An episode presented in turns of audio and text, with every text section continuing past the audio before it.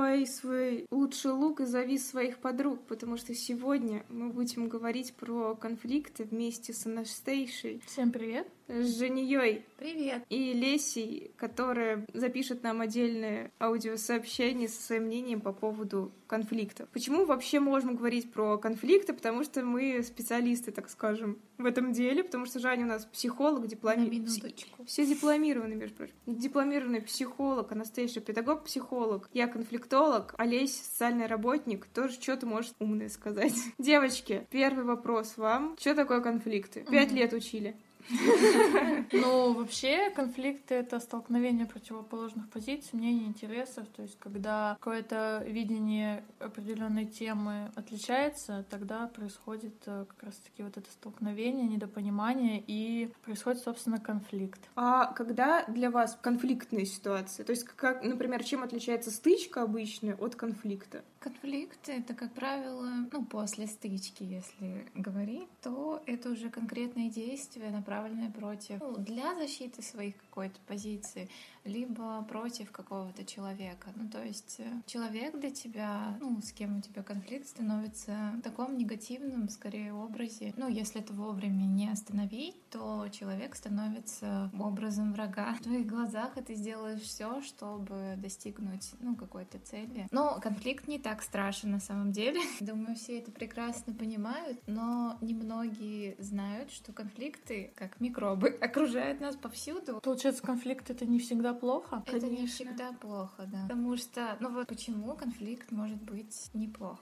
Ну, потому что с помощью конфликта мы мобилизуем какие-то ресурсы, достигаем каких-то целей, возможно, понимаем в какой-то момент, для чего это нам нужно. И потом конфликты назревают тогда, когда вещи не могут уже существовать так, как они существовали до этого. Допустим, они были в каком-то естественном состоянии, и, ну, произошло какое-то столкновение взглядов, если говорить о друзьях, например, uh-huh. и в их общении, отношении, то Васе, например, вот не нравилось ходить ходить там по клубам по вечерам, а Ване очень нравилось. Он mm-hmm. постоянно его звал, а его тип личности, ну как бы, доминировал над Васей. И Вася в итоге не смог долго это терпеть, и назрел конфликт. Но вот до какой-то стычки наверняка у них было много способов а, поговорить, потому что нарастало напряжение. Собственно, почему мы начали говорить про то, что это хорошо, потому что Ваня наконец узнает, что Васе на самом деле не нравится клуб, и он будет а, лучше понимать своего друга, по mm-hmm. сути. И так, а, ну, не во всех ситуациях, но если говорить о таком примитивном примере, то вот почему ну, с этой точки зрения положительно.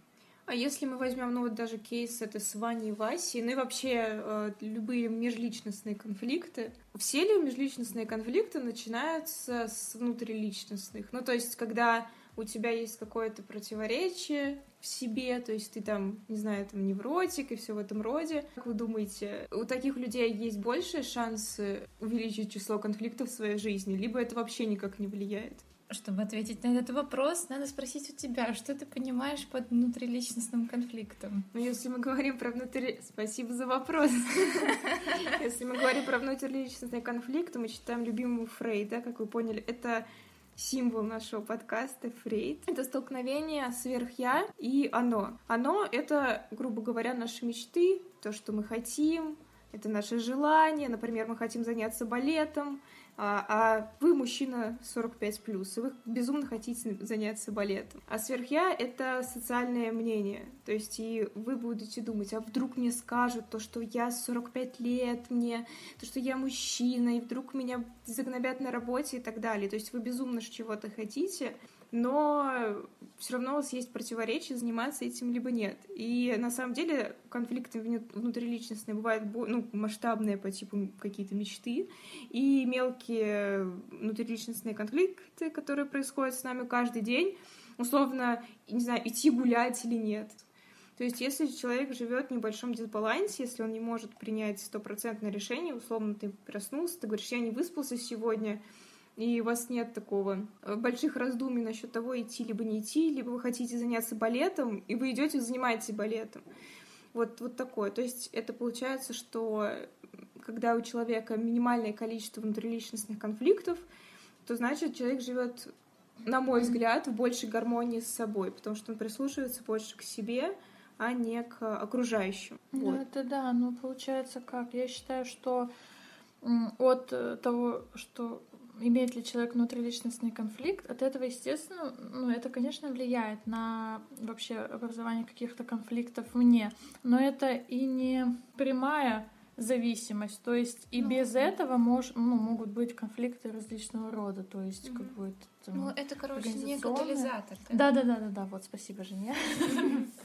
Ну, а так, в целом, естественно, если человек имеет внутриличностный конфликт, это влияет, потому что, как ты сказала, допустим, вот он проснулся в плохом настроении, там куда-то идти не хочет, а вдруг он обещал кому-то, ну, грубо говоря, обещал кому-то пойти. И тут уже как раз-таки будет пересечение с э, примером Васи и кто Ваня был, но то, что они там один гулять, э, как ты там сказал, один идет гулять, другой не, не может идти mm-hmm. гулять. В клуб, в клуб. В клуб, да. Ну, это у меня 16 плюс.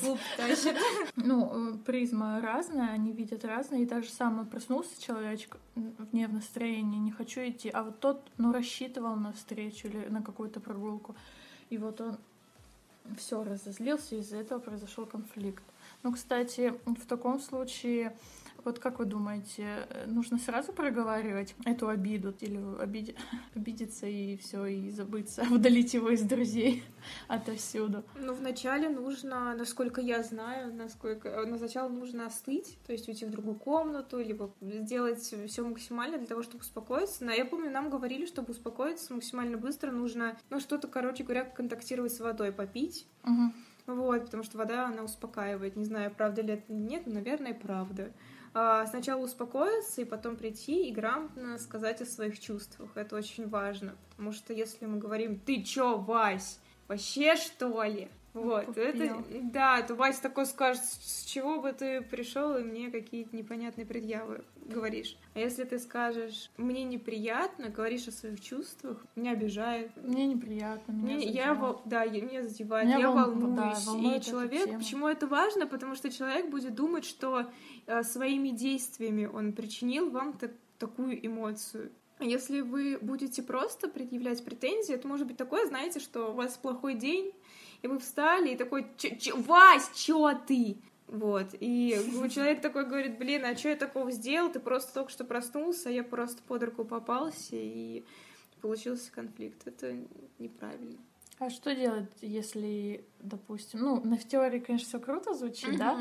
Сначала стынить, потом выговорить, проговорить, вы uh-huh. вроде как все обсудили, и все наладилось. А если вот вторая сторона, допустим, не видит также uh-huh. такого же легкого решения и вообще, в принципе, не идет на контакт? Ну, я все-таки придерживаюсь того, что, во-первых, конфликты, если они возникают с людьми, которые близко знакомы, либо они вам ну, как-то дороги, вот, то есть, соответственно, вы не первый раз общаетесь, и вы должны за какой-то промежуток времени понимать, ну, как человек себя, ну, какие у него обычные реакции, как он себя ведет, ну, по сути, как это в общем описать, какого он типа. Соответственно, с этим ты и не то чтобы подстраиваешься, но понимаешь, как человек реагирует в каких-то ситуациях, и из этого исходя ты смотришь, ну там, стоит ли сейчас говорить, стоит ли потом, либо лучше остыть всем, ну действительно. И самое главное понимать, как ты себя чувствуешь, но про себя тоже не надо забывать, потому что ты же тоже у нас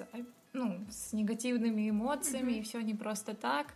Как бы тут обоих можно понять. Просто, насколько я знаю, что есть вот у Хорни, по несколько типов э, людей, и каждому нужно определенный подход. Ну, условно, я помню mm-hmm. только два, ну, два типа, это которые принимают любовь, например, и отдают любовь, и с ними же разные конфликты, решать их нужно по-разному.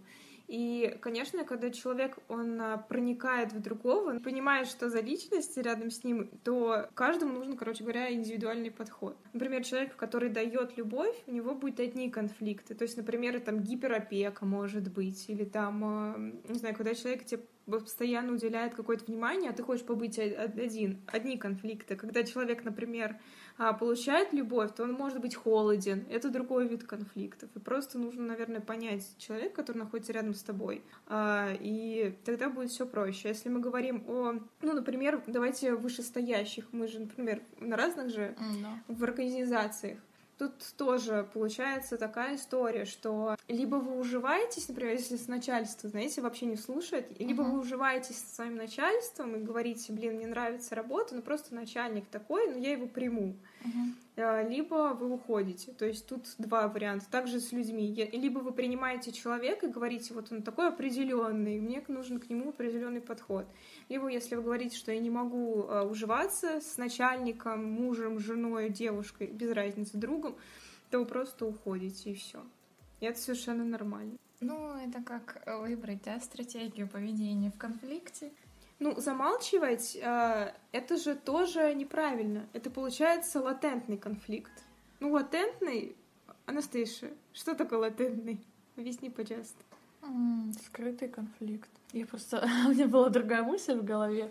Извиняюсь. И я все про, про стратегии подумала. Просто ты сказала, что э, ну, неправильно скрывать да, конфликт, ну, неправильно mm-hmm. уходить, избегать его. И я подумала, э, существуют же разные стратегии, и у человека, у любого человека преобладает какой-то вид. То есть вот если вот он привык компромиссу, да, или как, uh-huh. как сказать, привык, или преобладает у него такая стратегия компромисс, или, допустим, избегания, он же не может себя перенастроить. Ну, давайте напомним, да, нашим слушателям, какие бывают стратегии. Это у нас э, приспособление, избегание, соперничество, компромиссы, сотрудничество. И то есть, если кому-то, допустим, свойственно приспособление, да, э, он как бы постоянно будет, получается, соглашаться, да, с, со второй стороной. Ну, это, как правило, человек, который выбирает такую стратегию, он, наверное, ставит выше себя интересы другого человека, с которым да. у него конфликт, поэтому он выбирает, соответственно, такую стратегию. То есть он же независимо от ситуации, то есть, по сути, он всегда выбирает да, такую стратегию. Да. И вот как как в таких ситуациях как бы быть. Вот, кстати, для этого и существуют, да, конфликтологи, психологи, чтобы mm-hmm. как раз решать, потому что все люди не умеют находить подход. Э, как говорила Крис о том, что нужно кажд... ну, найти подход к человеку, чтобы не было этого конфликта. Но вот это, это же очень сложно.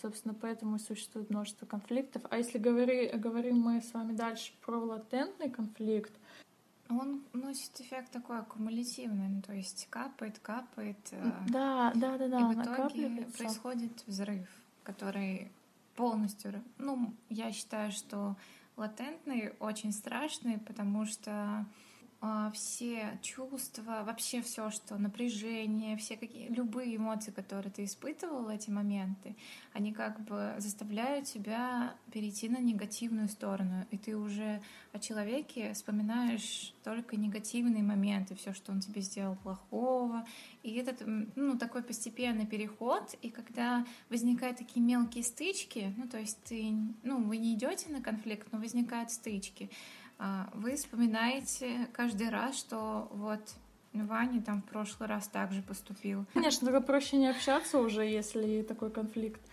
э, происходит затяжной. Ну, вообще, вообще его можно как-то решить, как-то регулировать?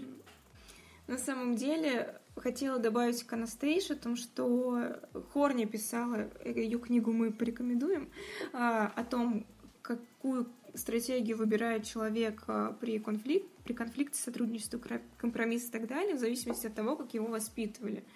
То есть, если ну, он да, направлен да, да. на человека, то есть э, человек открытый такой говорит, давайте я сейчас возьму и решу все, чтобы все было нормально, то человек больше выбирает такую вот там сотрудничество и так далее. А люди, которые больше, как так сказать, интроверты, хотя это тоже такая история, что они больше на компромисс да. идут, что они больше замалчивают и так далее. То есть это все тоже зависит от человека. И... От самооценки. От тоже самооценки зависит. тоже. Почему зависит. компромисс не всегда плохо? Нет, а никто, никто, никто, никто не говорит. То, что да. это плохо. Вообще все это неплохо. И есть плюсы и минусы. Конечно. И у сотрудничества есть плюсы и минусы. Просто у каждого своя стратегия и все в этом роде. А что касается урегулирования от разрешения. Если uh-huh. честно, как нас учили, а, то, что нам говорили, то, что а, разрешение конфликта — это утопия. Потому что конфликт, он так как постоянен, и конфликт, он возникает один из другого. Что, например, там решил один конфликт, возник другой какой-то конфликт, что сто процентов его невозможно решить. Uh-huh. Там тоже, например, там Вася с клубами этим, если опять же мы возьмем этот кейс, Вася там сказал там, Ване про клубы, а потом говорит, Ваня такой скажет, окей, я не буду ходить в клубы, но зато почему ты сидишь целый день там дома, Вася? И потому что я хочу побыть наедине там с собой. И это вот все перетекает, перетекает, перетекает. Поэтому разрешить невозможно, возможно только урегулировать конфликт. Это вот мое мнение. Угу. Ваше? Ну, я, если посмотреть с другой стороны, то мы же, по сути, один конфликт у него есть начало, и как бы должен быть не, ну, небольшой хотя бы какой-то конец. Вот, то есть мы как будто бы... В моей голове это как отрезки. Вот он здесь начался и тут закончился. Mm-hmm. Но это как отдельная тема, которая был посвящен конфликту. Вот. А тема, вот где у Васи там, ну, перетекает, mm-hmm. почему ты сидишь дома после того, как они разрешили, допустим, mm-hmm. первую тему, это уже другая тема. Ну, то есть я считаю, что, наверное, нужно их ну, подразделять. Я просто про то, что говорю, э, ну, это часто замечаете, о том, что вот вы разрешили конфликт какой-то, а потом, когда назревает новый, мы такие, а помнишь, ты вот сделал, что на прошлой неделе, и этот ну, конфликт конечно. опять мы... И это всегда и в организации тоже, типа, давайте посмотрим, что у нас было на прошлой неделе, либо вот там Иванов, э, не знаю, какой-нибудь сотрудник, он там что-нибудь нарушил и повел себя не очень хорошо, и потом этому Иванову сказ... там конфликт исчерпан, условно, начальство сказало, но потом ему все это припоминается. И возникает он заново. Ну, может быть, тогда, ну, термин разрешения конфликта придумали таких, э, ну, как фикцию в рамках там всяких судопроизводств, угу. ну, там, где нужно закрывать одну тему угу. и переходить к другой, где не смотрят на припоминание, запоминание и прочее. То есть урегулировать все-таки, я считаю, в межличностных, вот я с тобой согласна, что там постоянно ну, остается что-то в памяти, и бесследно это уйти не может, но это же и опыт, угу. как мы к друг другу приспосабливаемся, а в организациях, ну, то есть тут уже посложнее, но в целом я думаю, что да. То есть, mm-hmm. если немножко уточнить для наших слушателей, получается, регулирование конфликта это как бы не навсегда вот конкретной, э, конкретной ситуации, вот, которая возникла, а разрешение — это разрешение навсегда. Разрешение — это разрешение, да, навсегда. Урегулирование — это как бы он сходит ну, не, не на латентный, угу. э, но на такой, как скажем, позитивный какой-то конец, но он в любом случае возобновится когда-то. Но все равно тебе буду припоминать это. Ну, это так бывает, знаете, когда вот э, особенно говорят, когда если мы говорим про семейные конфликты, особенно когда, э, особенно если вот вы с Жаней, наверное, это вопрос больше, потому что она психолог общий, когда, например, пара разводится, и потому что, например, там муж изменил, и она говорит, я не могу простить это все дело. То есть э, в любом случае, либо, ну как там происходит, либо она, например, забывает это с концами, начинается новая жизнь, либо она припоминает это ему все время. Ну, так сразу сказать нельзя, потому что все люди разные. Mm-hmm. Это, во-первых, да.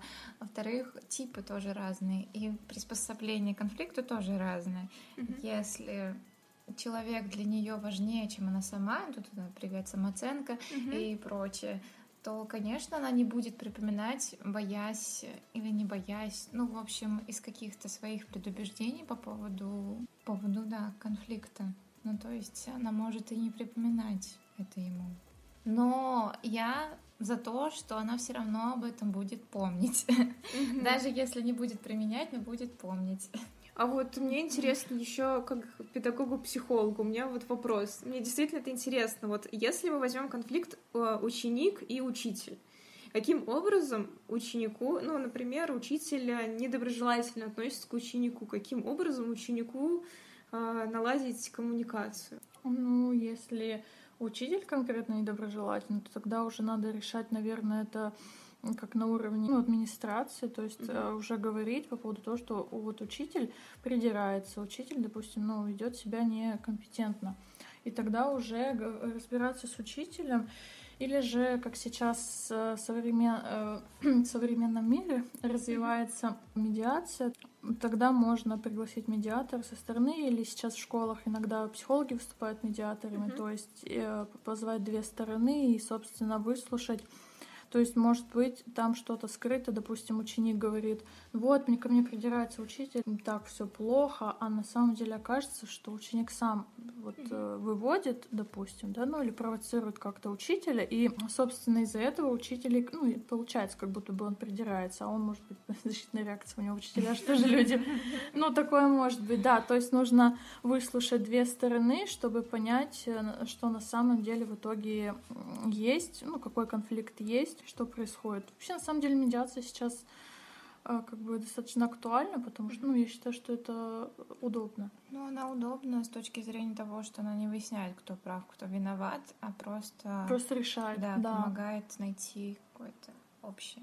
Ну, по сути, знаете, иногда даже не так важно, мне кажется, кто прав и кто виноват, потому что всегда с двух сторон есть какие-то подводные камни, какие-то как, интересы, которые скрывают обычно стороны. Вообще конфликты в школах — это такая отдельная история, мне кажется. Они всегда были, есть и будут. То есть от этого не сбежать ученики. Ну, знаете, а, еще интересно то, что немножечко от темы, просто вот даже бывает, что ученики конфликтуют с учителями, да, на протяжении 11 лет, допустим, а со школы выходят и родные души. Не, не ну, знаю, не встречал. Ну, у меня бывали такие примеры, поэтому, знаете... У меня тоже такое бывало. Так что, да, такая тема очень интересная.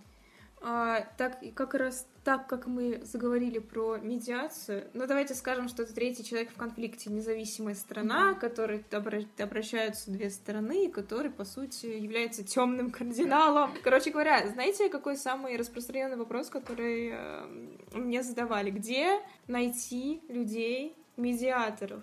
Куда идти? Где искать? Ну, во-первых, можно обратиться в суд. Нет, не решать в суде свои дела с помощью иска, а просто обратиться. Ну, вообще в судах должны быть э, комнаты, посвященные переговорам и медиациям. Сейчас это есть на самом деле. Ну, не буду утверждать, что во всех городах, во всех судах, но вот в Саратове и в Питере точно. А, во-вторых, конечно же, это можно просто загуглить найти э, человечка, который себя продвигает как медиатора, mm-hmm. участник, а, либо обратиться в организации некоммерческие соответствующим направлением, mm-hmm. правовым, там, а, либо конфликтологическим, психологическим, а, и обратиться за их помощью. Либо обратиться в СППГУ. Там у нас очень много медиаторов. Ну, то есть, давайте скажем то, что медиатором не может, вот, например, мы с вами поссорились, не может Анастейша нашу разборку с Жаней э, урегулировать, правильно? Ну, конечно, же? потому что я лицо заинтересованное. Медиатор же должен быть как... Беспристрастным. Да, беспристрастным, да, он должен... Кстати, медиатор... Да, медиатор не влияет никак на сторону, то есть он не может никак влиять. И на него никто не должен влиять. Но медиация mm-hmm. только один способ разрешения. У нас есть еще же несколько, раз уж мы заговорили об этом. На межличностном уровне мы говорили до этого, ну, просто некоторую систематизацию. То есть мы можем сами между собой попробовать договориться. Mm-hmm. Если это не помогает, мы можем вообще просто пригласить своего друга какого-то, которому ну, который может, не был в этой который ситуации. Который не был в этой ситуации, сможет хоть как-то пролить свет uh-huh. объективности на вашу uh-huh на ваш конфликт. Вот. Если и это не помогает, то уже, соответственно, ну, обычно все должно помогать. И помогает, если это человек, люди друг друга дороги. Вот. Можно обратиться к медиатору. Либо обратиться на консультацию. То есть э, медиация — это когда два человека. Есть еще многосторонняя медиация, когда несколько, но это уже более глобально. А, на консультацию может прийти один человек, который может просто поговорить с конфликтологом, узнать э, объективные некоторые вещи. На вас, на него тоже, ну, на того, кто обратился к конфликтологу, тоже не оказывается никакого давления, просто вашу ситуацию рассматривают со всех сторон и думают, э, какие, какими способами вместе с вами, конечно же, можно ее разрешить. Угу. Так, теперь ключевой вопрос. Жаня просто такая обратиться к конфликтологу, медиатор. Чем отличается конфликтолог от медиатора? А, а медиатор от психолога. Вот вам за ребус. медиатор Сзади от конфликтолога. Я бы, наверное, сначала отличила конфликтологию от медиации. Конфликтология — это как бы общее, ну, это... Это намного шире Это получается. намного шире, понятие. да, чем медиация. Медиация — это как инструмент, который ты можешь использовать. Конфликтолог может использовать в качестве а, ну, какой-то свои, какого-то своего способа, инструмента. Подтверждаю, могу. Ну да, но ты не просто, если ты не слышал, ну, конфликтолог, который не слышал никогда о медиации, либо никогда не участвовал и не пробовал это делать, конечно, он не сможет это использовать. Поэтому конфликтолог и медиатор, медиатор можно Как две назвать подружки, Да, можно назвать. Конфликтология и медиация. Ну, то есть этим инструментом нужно еще овладеть. Но я просто хочу еще добавить то, что конфликтолог, он может не быть медиатором на самом-то деле. Он просто Ага. может э, использовать, э, например, другого какого-то медиатора для того, чтобы разрешить конфликт. А конфликтолог это больше с точки зрения проектировщика. То есть, например, он видит какой-то конфликт, ну, в организации, Мгм. условно.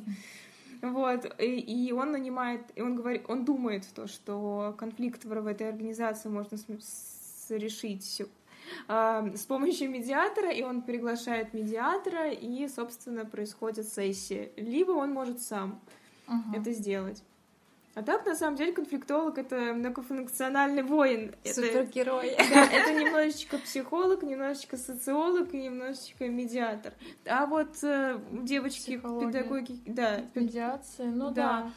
А, пси- психология это направлена больше на личность человека, на его эмоциональный фон, то есть, а в медиации, по сути, не, ну, там есть фильтрация эмоций, но она не настолько, наверное, Там просто чисто поэтапность важна, системность, Медиация? да.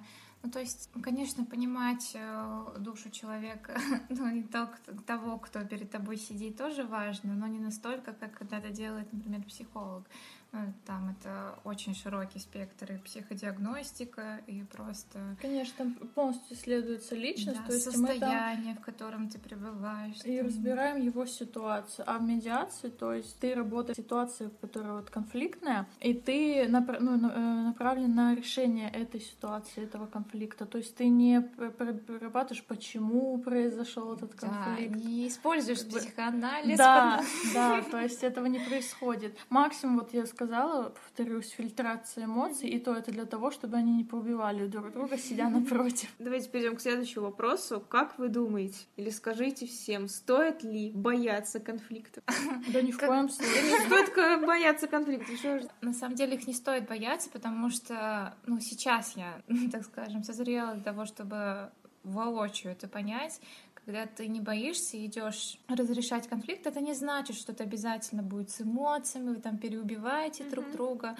То есть можно просто м, конструктивно его разрешить рассказать о своих чувствах, эмоциях, не бояться и самое главное не строить никаких предубеждений. Да, но в целом, конечно, бояться не стоит. Конфликты как бы нужны важны, и это дает как бы такую точку роста, да.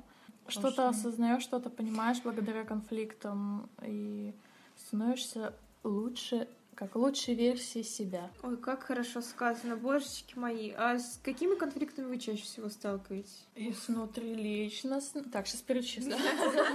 Внутриличностный, межличностный. А как вы решаете конфликты? Да, не так умно, как мы об этом говорили.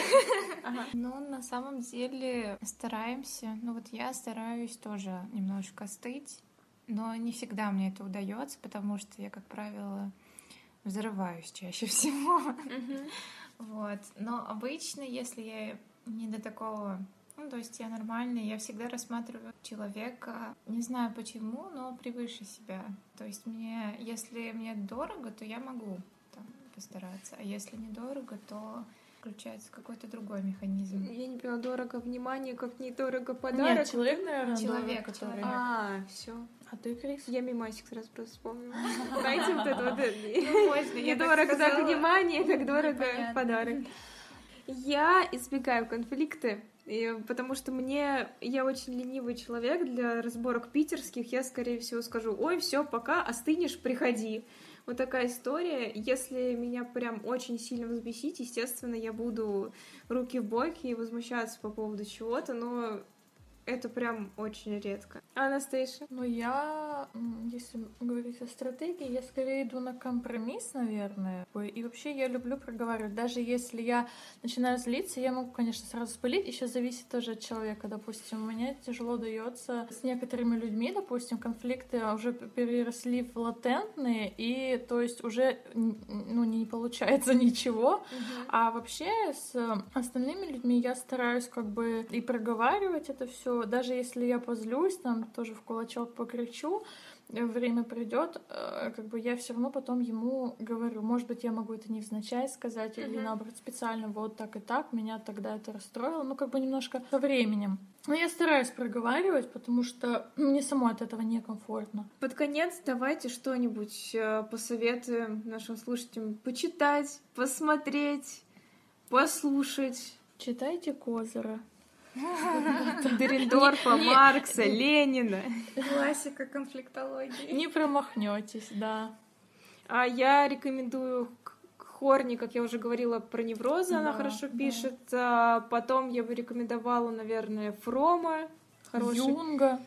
Ой, Юнг обо обожаю в сердечке в моем, да. а, так же как и Фред, там отдельно есть книга Яну сверх я, великолепная книга про внутриличностный да. конфликт. Написано капец, очень сложно, но знаете, если очень захотеть, прочитайте. Конечно, не на английском же. Ну вот, на немецком, Фрейджи. Ну, я так и сказала.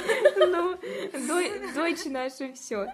А сейчас мы дадим слово нашему четвертому эксперту Лесе. Всем привет, меня зовут Леся. Я начну с тех вопросов, которые мне задали девочки. Что для меня конфликт, а, как я решаю и почему не стоит бояться конфликта.